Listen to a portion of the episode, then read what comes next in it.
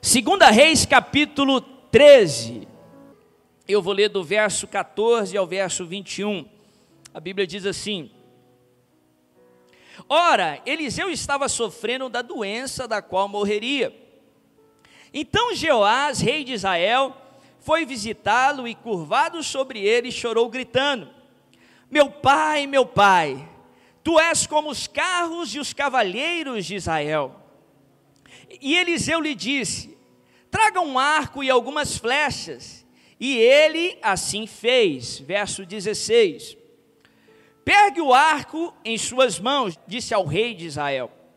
Quando pegou, Eliseu pôs as suas mãos sobre as mãos do rei. E lhe disse: Abra a janela que dá para o leste e atire. O rei o fez, e Eliseu declarou: Esta é a flecha da vitória do Senhor, a flecha da vitória sobre a Síria. Você destruirá totalmente os arameus em Afeque.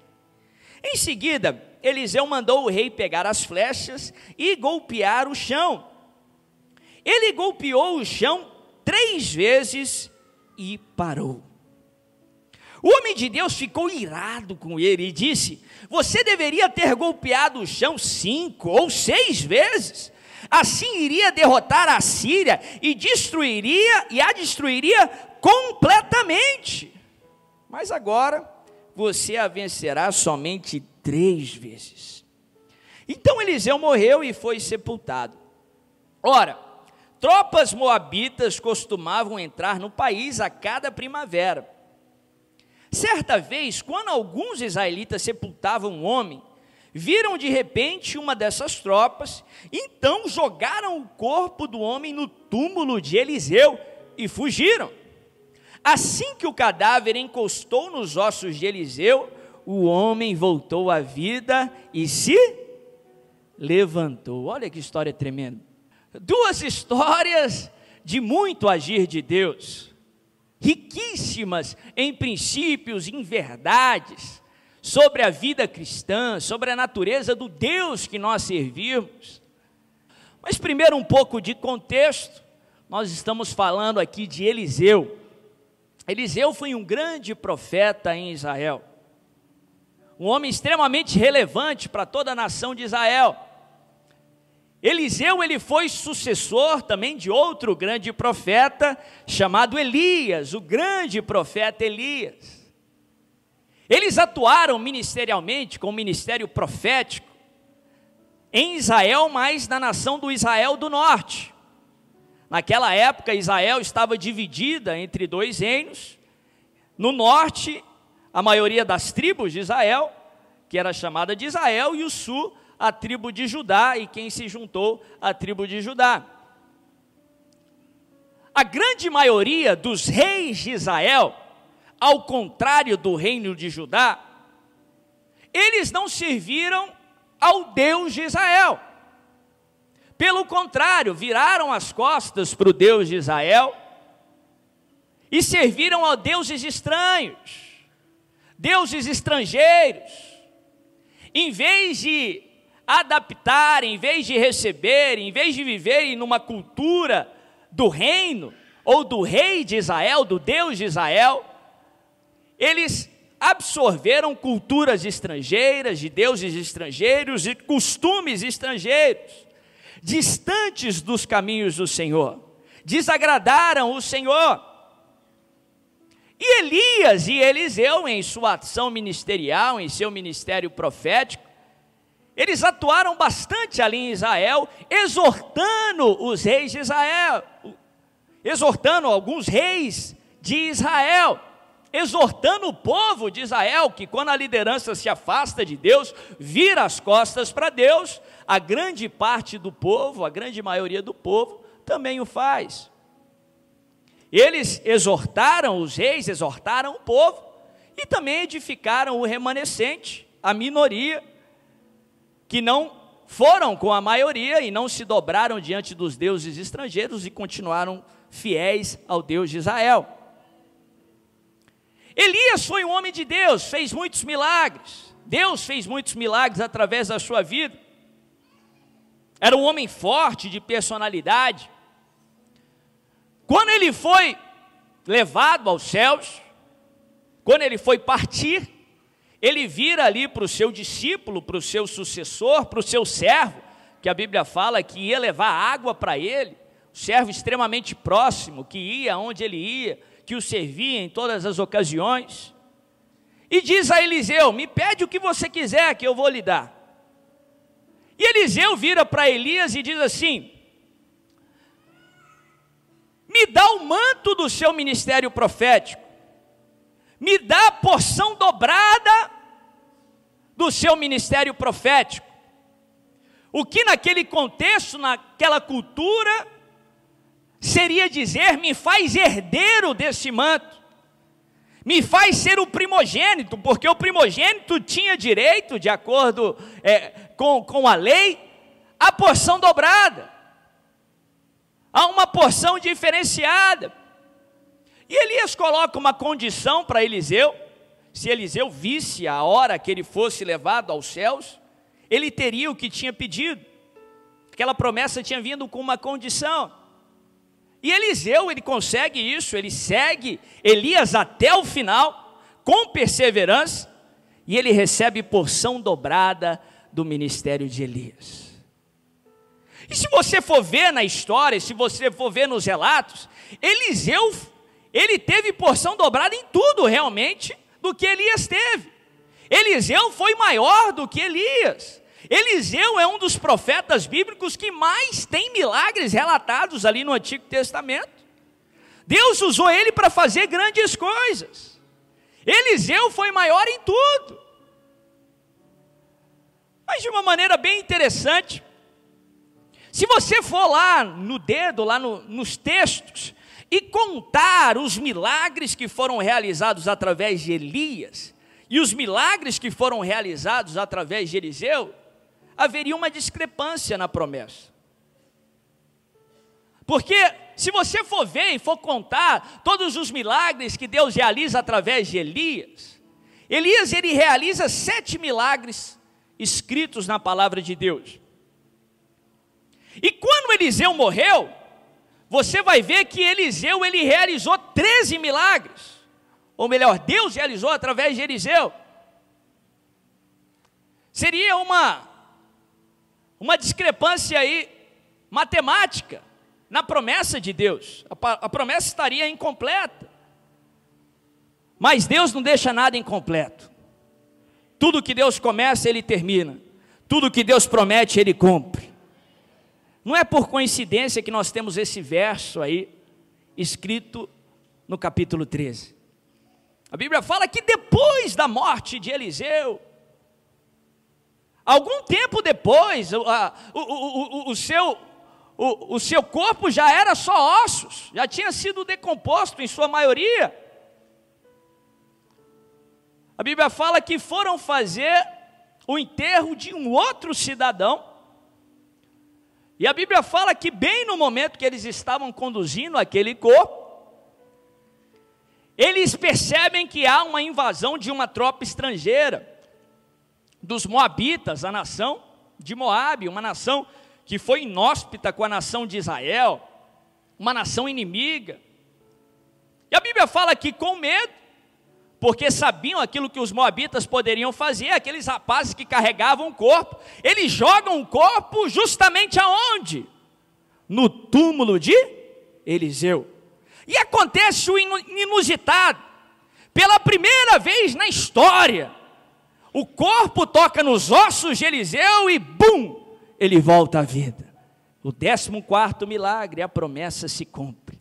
Mesmo depois da morte, pela primeira vez, algo acontece.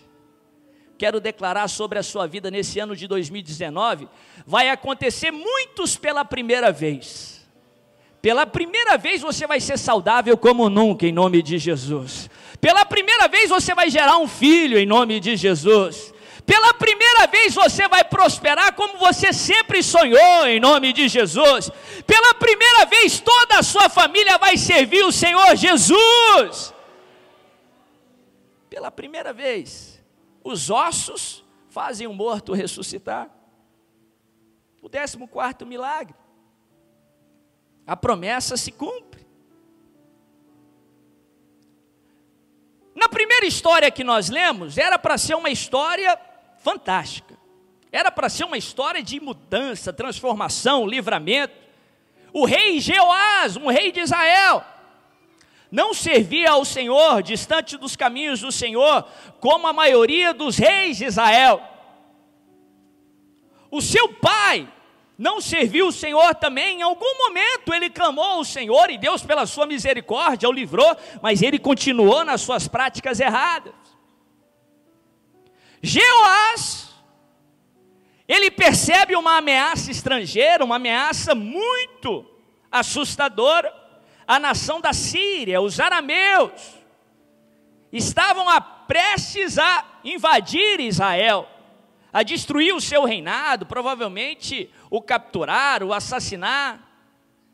E ele percebe aquela ameaça, e sabendo da importância de Eliseu, sabendo que Israel, o protetor de Israel, é o Senhor, o Deus de Israel, mesmo não servindo o Deus de Israel, ele ouve dizer que o profeta Eliseu estava enfermo, acamado de acordo com os cálculos aí dos estudiosos, já teria muito mais de 80 anos de idade, estava enfermo com a enfermidade que iria tirar a sua vida.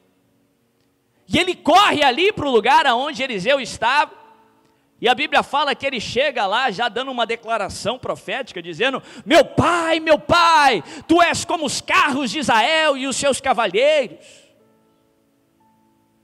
Reconhecendo que o sucesso militar de Israel era devido ao Deus de Israel, ao ministério profético, ao ministério no qual Eliseu estava servindo.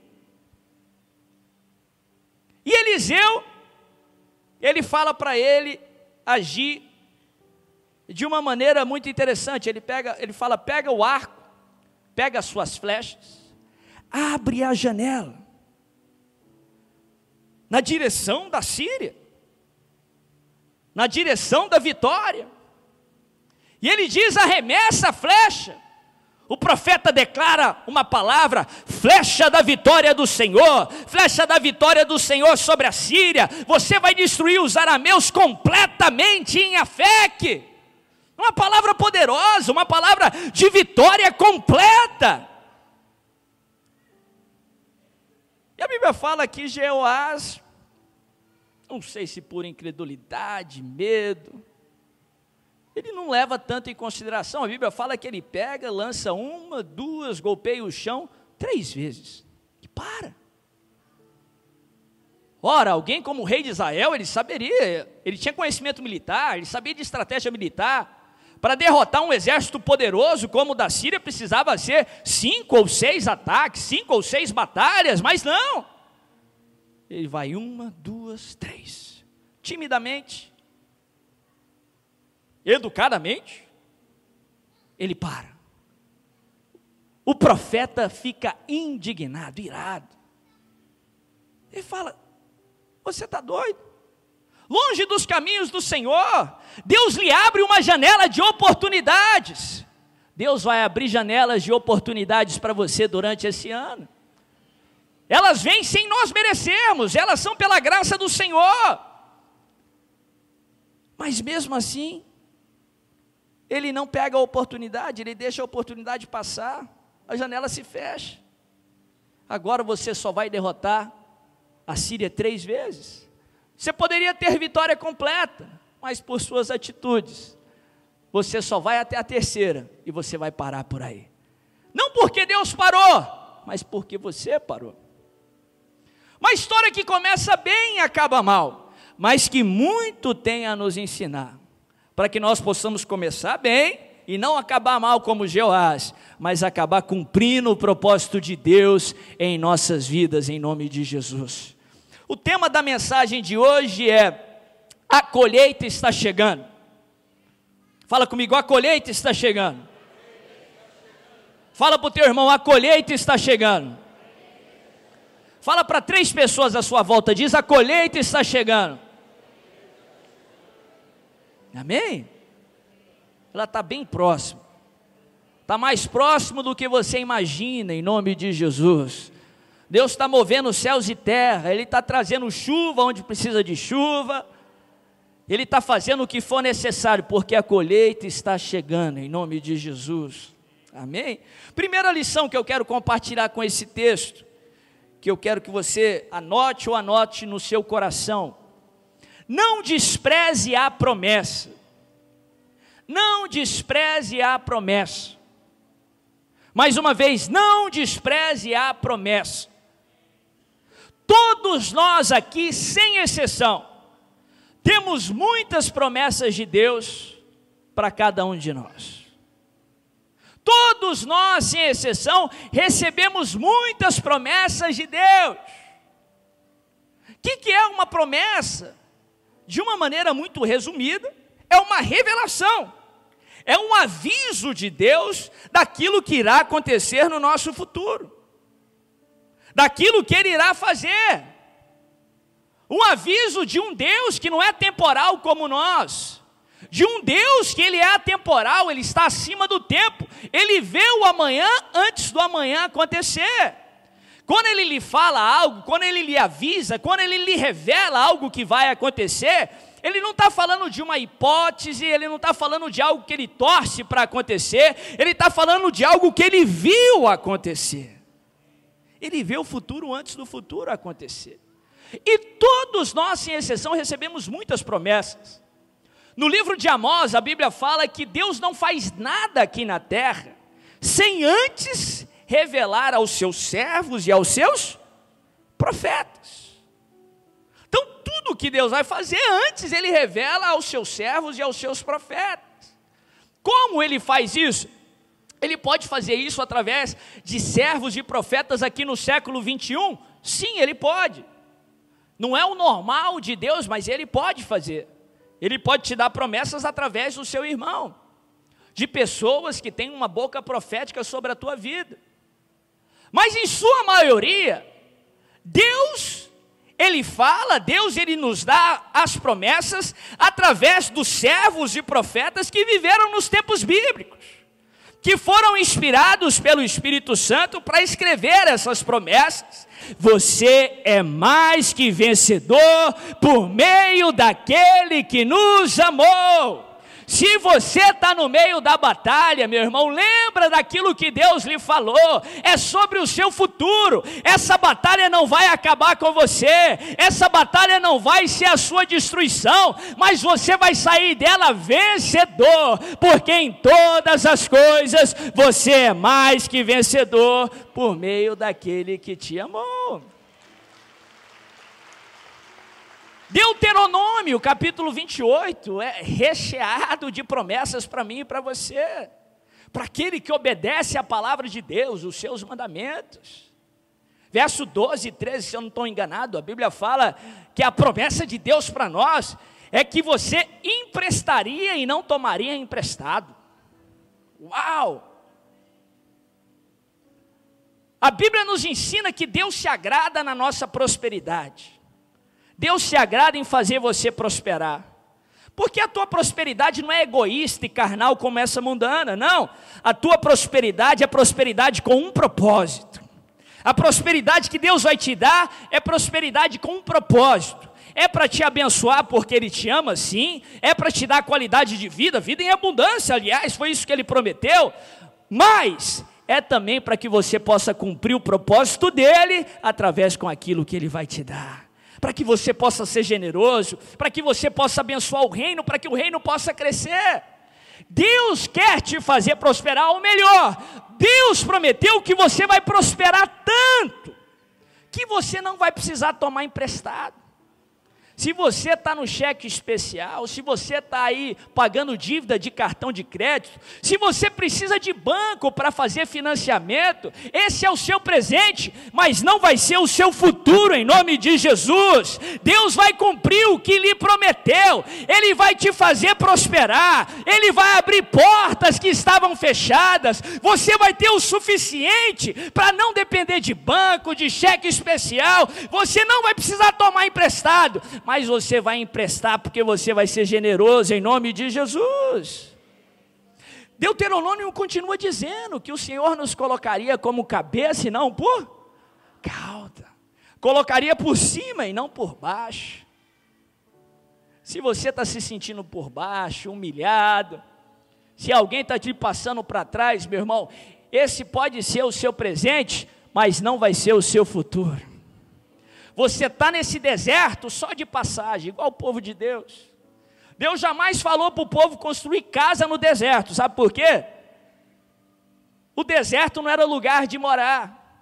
O deserto não era lugar do povo de Deus, é só passagem para a promessa do Senhor. Você tá, pode estar tá se sentindo por baixo, mas Deus já viu o seu futuro. Ele vai entrar na história ele vai lá no seu emprego, lá na tua família, lá na vizinhança e vai te encher de honra, vai te colocar como cabeça e não por cauda, por cima e não por baixo, em nome de Jesus. Poderia dizer várias. Todos nós recebemos várias promessas do Senhor. Primeira lição que eu aprendo aqui com Jeoás: não despreze a promessa. Não despreze a promessa. Pelo contrário, a Bíblia por várias vezes compara a palavra de Deus com uma semente. Por várias vezes o próprio Jesus compara a palavra de Deus com uma semente. A semente para gerar frutos, para gerar resultado, ela precisa ser recebida e cultivada. Ela precisa daquilo que a palavra de Deus diz, cair numa boa terra, aonde ela vai ser recebida e cultivada. Como é que você recebe a palavra de Deus, a promessa de Deus? Você precisa acreditar nela. Quem acredita na palavra, quem acredita na promessa, recebe ela com alegria. Agora, se eu ficar falando, você vai vencer, você é mais que vencedor, para de falar, eu não consigo, você pode todas as coisas daquele que lhe fortalece, e você não acredita, a palavra vai cair num solo duro, no asfalto, a semente não vai ser recebida. Mas se você crê, que realmente tem jeito, que tudo é possível para aquele que crê, que em todas as promessas de Deus nós temos nele o sim, e o efetuar e o amém. Você recebe a promessa com alegria. Não só receber a semente, você precisa cultivar a semente. Você precisa deixar a semente viva aí nesse solo. Porque todos nós, sem exceção, passamos pelo teste da espera pelo tempo da espera. E a promessa precisa ser cultivada. Como nós cultivamos a promessa? Como nós regamos a promessa? Três atitudes. Primeiro, repetição. É através da repetição que você aprende algo, é através da repetição que algo gera raiz no seu coração e na sua mente. Repetição do que? Do ouvir da palavra. Você precisa receber da palavra. Se você vem à igreja uma vez no mês, uma vez a cada dois meses, você não está cultivando a semente. Você precisa repetir, ouvir essa palavra várias vezes. Você já deve ter ouvido outras vezes. Você é mais que vencedor, você é mais que vencedor. Você precisa repetir isso para regar essa semente no seu interior. Repetição da leitura, ler a palavra. Isso é alimento. Como você não vive um dia é, saudavelmente sem alimento, você não vive espiritualmente sem o alimento da palavra.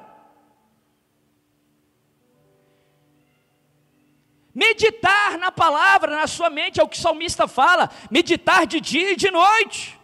Amanhã, quando você receber uma notícia, medita na palavra em todas as coisas, eu sou mais que vencedor. Eu vou sair desse problema mais que vencedor. Esse problema não é para me matar, não é para me destruir, não é para me prejudicar. Deus tem o controle, ele tem o propósito e tudo é possível para aquele que crê e eu creio.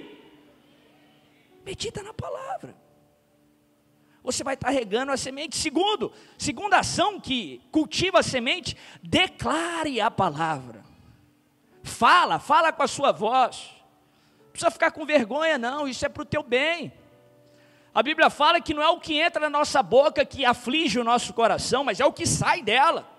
Quando você declara, você está transmitindo fé para o seu coração. eu posso. Todo mundo está falando que eu não posso. Mas o meu Deus disse que eu posso tudo naquele que me fortalece. Então eu posso.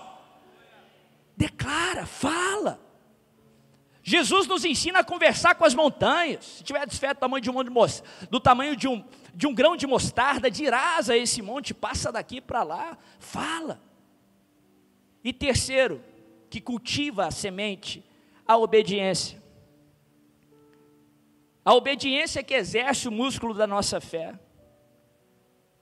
Deixa a semente viva no nosso interior. Jeoás não fez nada disso. Ele começou, mas parou. Ele começou certo, mas terminou errado. E o resultado das coisas, o importante é o final das coisas. Ele desprezou a promessa, isso deixou o profeta enfurecido, porque se tratava do futuro da nação de Israel. Segunda lição que eu aprendo nesses dois textos: não pare Fala para o seu irmão, não pare. Não, fala, fala com fé. Diz assim, não pare. Na última história, nós vemos o princípio da perseverança. Porque é importante confiar. Eliseu já tinha morrido e a palavra estava incompleta. Uma figura também do que nós temos no Senhor Jesus Cristo, uma figura da nova aliança. Elias representava a primeira aliança, ela só leva você até um ponto. Ela só leva você até um lugar, um propósito. Se você quer ter porção dobrada, se você quer ter dupla honra, se você quer o melhor do Senhor, você precisa de Cristo Jesus. Em Cristo Jesus, nem a morte é o seu fim. Quando o homem diz não, tem jeito, em Deus tem jeito. Mesmo depois da morte, os ossos de Eliseu trazem à vida aquele defunto. Mas voltando para a primeira história, o profeta Eliseu diz a Jeoás, presta atenção, ele diz: pega o arco, pega a flecha, ele declara a palavra flecha da vitória do Senhor contra os, a Síria, contra os arameus. Ele diz: golpeia o chão mas em nenhum momento o profeta diz assim: para. Em nenhum momento o profeta diz, aí depois você para. Ainda assim, o rei pega a flecha, pega o arco, golpeia o chão três vezes e o que, que ele faz? Para. O princípio da perseverança, ele está em toda a palavra de Deus. Hebreus 10, verso 36, a palavra de Deus diz assim: Com efeito, tendes necessidade de perseverança, para havendo feito a vontade de Deus, alcanceis a promessa. Não se alcança o resultado, não se alcança a promessa sem perseverança. Se você quer que a promessa se torne realmente realidade na tua vida, você precisa de perseverança. Você precisa continuar. Às vezes a, a pessoa chega para mim e fala: Bispo, eu tentei, mas não deu certo. Eu falo, como assim? Não, eu fiz campanha e não, não deu resultado. Mas como? Não tentou certo. Porque a Bíblia não fala, atira a flecha e para. Atira a segunda e para atira a terceira e para, não. Aquele que prometeu não está de brincadeira. Se ele prometeu, vai acontecer. Então continua uma, duas, três, persevera até acontecer. Não existe, eu tentei e parei, não. Não pare, não pare, persevera. Deus tem um propósito com a perseverança, Ele está trabalhando em você, Ele está fazendo mais do que você está pedindo, Ele está fazendo mais do que você pode imaginar, então confia nele e persevera. Se você veio aqui nessa manhã já pensando em desistir, em, pensando em entregar os pontos, o Senhor te trouxe aqui, se é para algo, é para ouvir isso, não para, persevera persevera em nome de Jesus. Aquele que prometeu, ele não falha, ele não mente, ele não é homem para arrepender. Se ele falou algo, ele não falou em vão. Se ele prometeu, ele vai cumprir. Terceira e última lição: a colheita está chegando. E foi por isso que eu coloquei esses dois textos. Eu queria pregar pelo primeiro, mas eu não queria deixar de falar sobre isso. A colheita está chegando.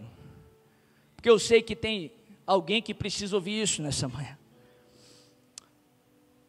Ali na segunda história, a Bíblia fala que enquanto aqueles jovens estavam fazendo aquele enterro, levando o corpo daquele homem, a Bíblia fala que eles perceberam a invasão dos Moabitas, uma nação estrangeira, que tinha rejeitado a nação de Israel, não acolheu a nação de Israel num momento muito difícil para o povo de Deus, uma nação que foi inimiga do povo de Israel por várias vezes. E a Bíblia traz esse detalhe: que todos os anos, na primavera, os moabitas invadiam a terra. De ano em ano, a primavera que se dá no início do ano no calendário judeu. Por que, que os moabitas todos os anos invadiam naquele momento da primavera, no início do ano? Porque no início do ano, na primavera, ali na nação de Israel, ali na terra de Israel, também é o período da colheita. Os moabitas de ano em ano invadiam o território de Israel no período da colheita para roubar aquilo que tinha sido semeado, para roubar a colheita que era devida ao povo de Israel. Então eu creio que o Senhor te trouxe aqui nessa manhã e eu estou cheio de fé para compartilhar isso com você. Se você tem sentido os ataques do inimigo na tua vida, na tua família, se você está sob ataque de moabitas aí na tua esfera de ação, no teu trabalho, não é porque você fez algo errado, não é porque a bênção de Deus está distante de você, não, Deus está com você em todo momento. Mas sabe por que os moabitas estão chegando? Sabe por que eles estão te atacando? Porque eles sabem que chegou a hora da tua colheita. Eles sabem que chegou tempo de colher aquilo que você semeou, chegou o tempo de abrir a porta que você está batendo, chegou o tempo de cair chuva aí sobre a tua horta, em nome de Jesus. Por isso que eles estão tentando fazer você desistir, tentando fazer você parar, tentando fazer você é, não alcançar aquilo que Deus tem para você. Mas lembra disso, os moabitas são um sinal de Deus que a colheita está chegando.